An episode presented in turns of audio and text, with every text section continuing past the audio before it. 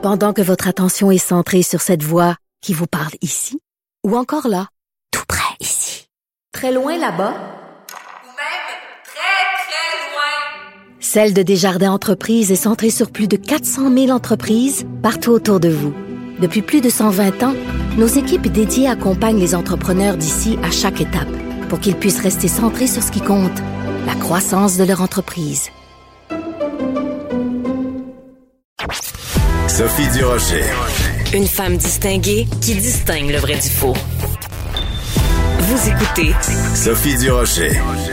Vous vous souvenez de la fameuse phrase de Hamlet de Shakespeare, euh, être ou ne pas être, telle est la question. Je pense qu'en 2020, on peut euh, changer tout ça et ça pourrait être fêter ou ne pas fêter Noël, Telle est la question. On va en parler avec Patrick Derry, qui est spécialiste en analyste des politiques publiques et qu'on retrouve tous les vendredis pour le bilan de la COVID. Bonjour Patrick.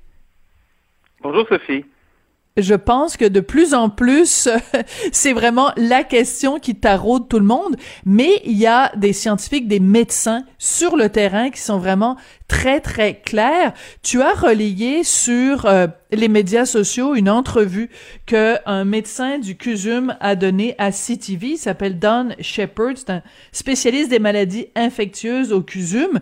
Lui est très clair. Noël, c'est non. Oui, c'est ça. C'est le, c'est, en fait, c'est même c'est le directeur du département des maladies infectieuses au, au CUSUM. Puis euh, euh, c'est, une autorité, le monsieur. D'ailleurs, c'est drôle quand j'ai relayé l'information. Il y a des gens qui travaillent avec lui qui, qui m'en ont parlé. C'est quelqu'un d'extraordinaire. Euh, c'est un leader. Et le monsieur, il a donné une entrevue à CTV et il était furieux. Euh, devant la décision de Noël et que ça, ça, dure six minutes, là, mais ça vaut vraiment la peine de l'écouter. Et moi, je, donne rapidement quelques citations là, parce qu'il met vraiment pas de gants, de gants blancs. Hein. Euh, normalement, on, oui, normalement, on dit aux gens qu'il y a une période de 14 jours avant de savoir s'ils vont développer la maladie. On ne peut pas faire un rabais de 50% parce que c'est Noël et prendre une période d'isolation de 16 jours. ça commence fort. Après ça, plus tard dans l'entrevue, il dit qu'il s'agit du moment historique où vous avez à vous demander dans 5 ou 10 ans ce que vous direz à vos enfants que vous avez fait pour empêcher la transmission à Noël. Comment avez-vous prévenu ces morts évitables? Et euh, j'en donne une dernière. La science n'accepte pas une chose telle qu'un contrat, qu'il soit moral ou autre. Le virus se fiche si nous avons conclu une entente avec nous-mêmes. Il est heureux de se répandre si nous lui en donnons l'opportunité. Ne faisons pas ça. Et, c'est excellent. Euh, J'aurais pu continuer, là, il y en a donné d'autres. Là, il était vraiment en feu, le monsieur. Et c'est signifiant parce que c'est le premier gestionnaire, en tout cas à ma connaissance, du milieu de la santé, qui critique aussi fortement le gouvernement et pas juste cette semaine. moi, je me rappelle pas depuis le début de la pandémie là, hmm. d'avoir vu quelqu'un qui est dans une position de direction. Donc, c'est un employé du gouvernement ultimement là. Et il a été euh, vraiment cinglant. Et euh, il y a des, des, médecins aussi qui sont euh, qui sont qui sont embarqués dans son sillage parce que le le truc a fait du millage. Puis moi, j'ai vu euh, beaucoup, de médecins euh, sur le terrain qui ont relayé ça, puis qui manifestent leurs inquiétudes. je ne sais pas si ça va montrer un tournant, mais euh, c'est une prise de position qui était forte, qui était importante qui était important. Bon, le seul problème, enfin c'est pas un problème en tant que tel, ce qui est dommage, c'est que ça a été fait en anglais, donc ça a peut-être moins d'impact. Euh, je sais pas si le Dr Shepard parle français. On va essayer de le contacter parce que moi j'aimerais beaucoup faire une entrevue euh, avec lui, mais il faudrait qu'il y ait du côté francophone aussi des médecins qui prennent position de façon aussi claire, nette, frette et sec parce que euh, il le dit lui-même, Dr. Shepard, c'est vraiment, c'est une question de vie ou de mort, là. Est-ce que dans 5 ou 10 ans, on va vouloir euh, dire, euh, on a fait tout ce qu'on pouvait à Noël 2020 pour empêcher la propagation de la maladie, ou alors est-ce que on a transmis la COVID à, grand-papa puis grand-maman, là? C'est vraiment, je trouve que j'ai comme le sentiment que dans la population, en ce moment, les gens ne mesurent pas l'importance des conséquences des choix qu'ils vont faire pour le temps des fêtes. Oui, absolument, absolument. Puis c'est un, un point qui est intéressant parce que si on prend, normalement, on, quand on décide, on décide d'un point de vue individuel. C'est par exemple, là, on, on, on, a, une voiture, puis on prend le risque, si on veut, de conduire, tout en sachant qu'on peut avoir un accident parce que Euh, bon, il y, a, il y, a, plus de 350 décès sur les routes par année, c'est beaucoup, mais en même temps, on est 8 millions. On se dit, euh, c'est un risque qui est calculé, même chose pour prendre l'avion, qui est encore moins risqué. Une pandémie, c'est pas un risque individuel, c'est un risque collectif. Tu prends un risque mhm. pour les autres, ce qui fait qu'une action qui une action qui est rationnelle du point de vue des individus, tu dis ah, j'ai j'ai une chance sur mille de l'attraper, puis après ça j'ai une chance sur 100 d'en être vraiment d'en mourir ou en tout cas d'être intubé, dépendamment de ton âge. Fait que donc tu dis ça il n'y a, pas un gros risque, donc ça vaut la peine. Mais sauf que le risque, tu le fais pas courir juste à toi, d'une part, mais c'est aussi sur la loi des grands nombres. Là, s'il y a 100 000, 200 000, 300 000, un million de personnes qui prennent la même décision, ça va faire des centaines, des milliers de contaminations qui vont mener à des mm-hmm. décès. Fait que notre mode de décision habituel, il est, pas vraiment habitué pour ça. évidemment, si on a des messages euh, contradictoires de la, part du gouvernement, ça aide pas. complique les choses en plus parce que Ouais. Et... Monsieur, Monsieur Legault, hier, là, excuse-moi, Monsieur Legault, hier, il dit, ah, je comprends qu'il y a des gens qui doivent travailler la semaine avant, puis là, ben écoutez, à ce moment-là, euh, faites attention, puis c'est correct, mais c'est rester à deux mètres puis porter un masque. Mine de rien, là, le premier ministre vient dire que la période d'isolation prend le bord. Pendant que votre attention est centrée sur vos urgences du matin, vos réunions d'affaires du midi, votre retour à la maison ou votre emploi du soir, celle de Desjardins Entreprises est centrée sur plus de 400 000 entreprises à toute heure du jour. Grâce à notre connaissance des secteurs d'activité et à notre accompagnement spécialisé, nous aidons les entrepreneurs à relever chaque défi pour qu'ils puissent rester centrés sur ce qui compte, le développement de leur entreprise. Mais non, c'est ça. Moi, je ne comprends pas. Je ne comprends pas cette façon de. C'est comme une façon de négocier avec la COVID, mais tu peux pas, tu peux pas faire du, des, des demi-mesures. Il faut que tu sois ferme, clair et net. Et je reviens sur une autre déclaration que tu as, que as traduite sur ton compte Twitter du euh, docteur euh, Shepard. C'est quand il dit à propos du temps des fêtes, ce sera pas un pic, ça va être une flambée. Ce sera un test pour nos hôpitaux. Je ne suis vraiment pas certain que c'est ce que nous voulons. Quels seront les effets sur les cancers, les chirurgies électives et autres? Donc c'est pas juste que euh, en allant euh, faire le party de la dinde avec grand-papa et grand-maman, on risque de leur transmettre euh, la maladie puis qu'ils risquent d'en mourir. C'est aussi les conséquences que ça va avoir sur toutes les autres gens qui ont des problèmes de santé au Québec. Si jamais on se retrouve même avec des des même si on n'en meurt pas mais qu'on se retrouve justement à engorger le système de santé. Ça veut dire que des gens qui, par exemple, ont besoin de traitements pour le cancer, ont besoin d'avoir des chirurgies, ben ils pourront pas parce que le système va être engorgé par des tapons qui auront décidé de manger de la dinde à Noël. Je m'excuse d'être aussi bête dans mon vocabulaire, mais à un moment donné, une cuisse de dinde, c'est vraiment si important que ça en regard des conséquences possibles sur l'ensemble des Québécois? Absolument. Puis d'ailleurs, le docteur Shepard a parlé de tempête parfaite parce que c'est ce que tu décris, euh, l'effet sur les cancers, puis les chirurgies, d'abord, c'est déjà présent parce que euh, ben oui. on a pris du retard Depuis ce début.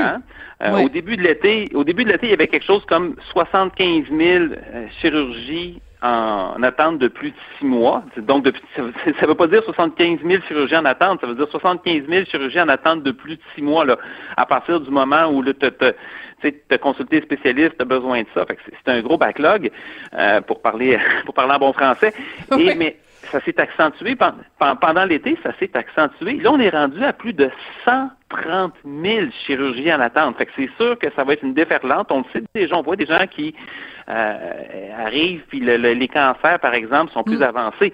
Et là, quand tu arrives au temps des fêtes, là, en temps normal, la période des fêtes, le tournant de la nouvelle année, là, pour toutes sortes de raisons, à cause à cause de la grippe, à cause de, de, de situations d'accidents ou d'autres événements, les urgences, les hôpitaux sont déjà plus chargés en temps normal. Ça, c'est quand les choses vont bien dans notre système qui, fournit jamais de toute façon. C'est plus débordé dans le temps des fêtes. T'en rajoutes une couche avec la pandémie. Il faut pas oublier que non seulement ça, mais c'est les travailleurs de la santé. Il y en a plusieurs qui ont démissionné cet été, qui ont décidé de quitter le milieu cet été. Puis au début de l'automne, c'est peut-être pas encore fini. Il y en a qui sont en congé. Il y en a qui finissent par être infectés, donc qui ça fait encore une pression additionnelle pour les remplacer. Ceux qui restent sont, brûlés. On s'aide pas. Non, on s'aide vraiment pas. Écoute, moi, je trouve tout ça extrêmement inquiétant et je le répète, je trouve qu'il y a un sentiment de très euh, de nonchalance auprès de beaucoup de, de mes concitoyens, de nos concitoyens. Et je pense que, écoute, je, le disais ce matin à Pierre Nantel, je me demande si euh, François Legault devrait pas faire un message euh, assis à côté d'Isabelle Bray, sa femme, un message aux Québécois en disant, regarde, on, on va se le dire, là, 2020, il faut qu'on faut qu'on passe une année. Euh, on fêtera Noël en 2021. C'est sûr que même si on vous dit que vous pouvez le faire, c'est pas une raison nécessairement pour le faire. Pensez sérieusement. Il faut qu'ils nous regardent dans la caméra, là, qu'ils nous regardent dans le blanc des yeux, puis qu'ils nous disent voulez-vous vraiment donner le cadeau de la COVID aux gens que vous aimez le plus sur terre? C'est vraiment ça que vous voulez faire comme cadeau de Noël? Oui, oui, puis tu sais, faut, faut dédramatiser aussi parce que là, moi, j'ai comme l'impression qu'on est une bande d'enfants attendant un, un anan. Là, la plupart d'entre nous, on est déjà, on est déjà en famille, fait qu'on, tout le monde n'aura pas un gros réveillon là, mais c'est pas une majorité de gens qui vont être seuls à Noël. Fait que maintenant, on regarde du côté de l'Ontario, par exemple. L'Ontario, ben oui, je voulais t'amener là.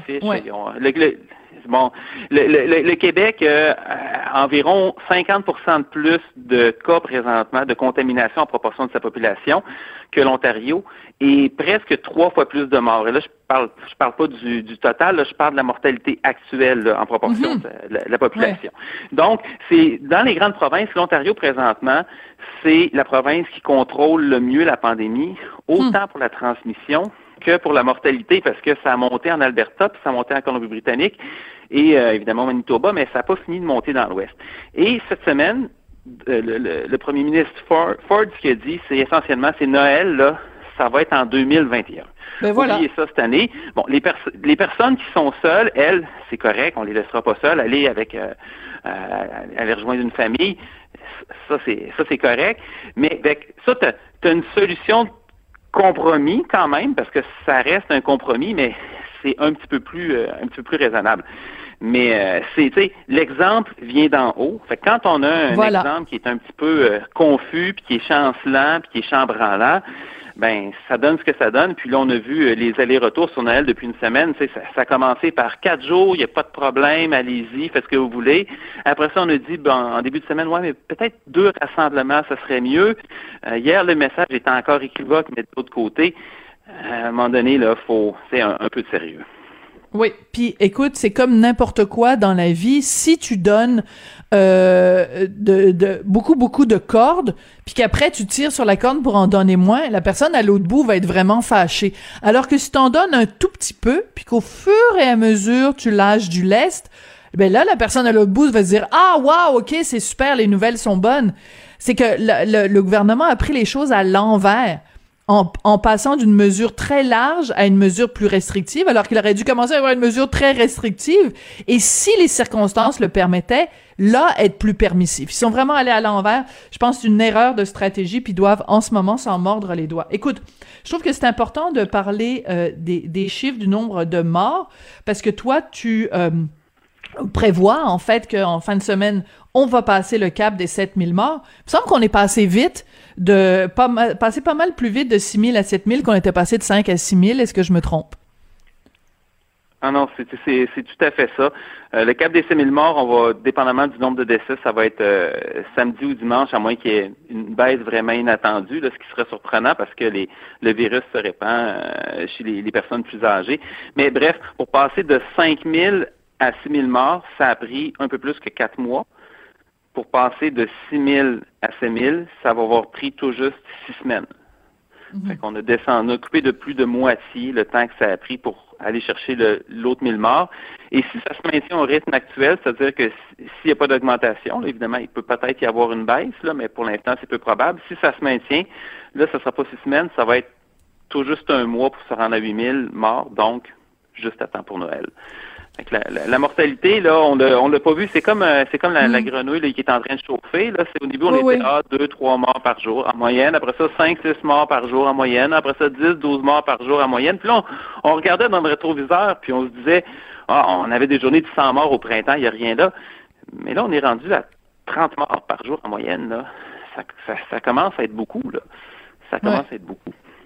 Euh, on en a parlé un tout petit peu euh, tout à l'heure euh, avec les déclarations du, docteur Shepard par rapport à, la capacité des hôpitaux. Parce que il faut garder en tête que depuis le début, c'est ça.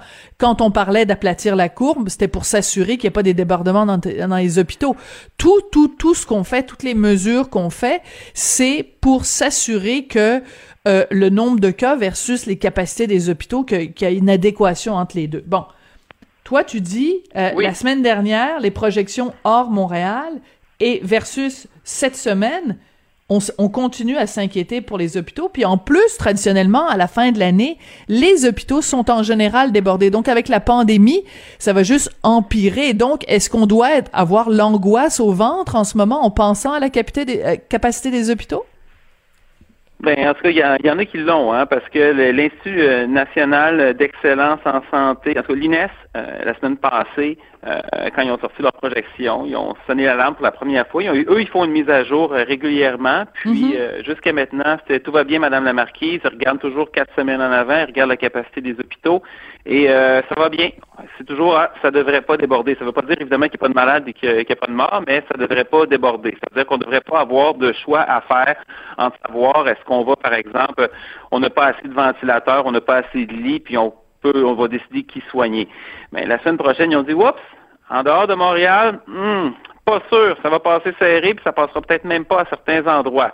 Et là, on se disait, ben, au moins à Montréal, c'est correct. Cette semaine, la santé publique de Montréal a dit, hey, on a franchi le cap des 200 hospitalisations liées à la COVID présentement à Montréal. Puis là, il y, a, il y a des gens qui vont dire, à 200, c'est, c'est rien. Là, on a plein, je sais pas, là, 20, 30 hôpitaux là, à Montréal. Mais euh, c'est que c'est toute une logistique. Avoir des, des, des, patients qui sont contagieux dans un hôpital, puis euh, c'est beau avoir des lits, il faut peut-être du personnel pour les soigner aussi, puis tu as des zones chaudes, tu as des zones froides, c'est vraiment beaucoup plus compliqué. Fait que là, présentement, cette inquiétude-là des deux côtés.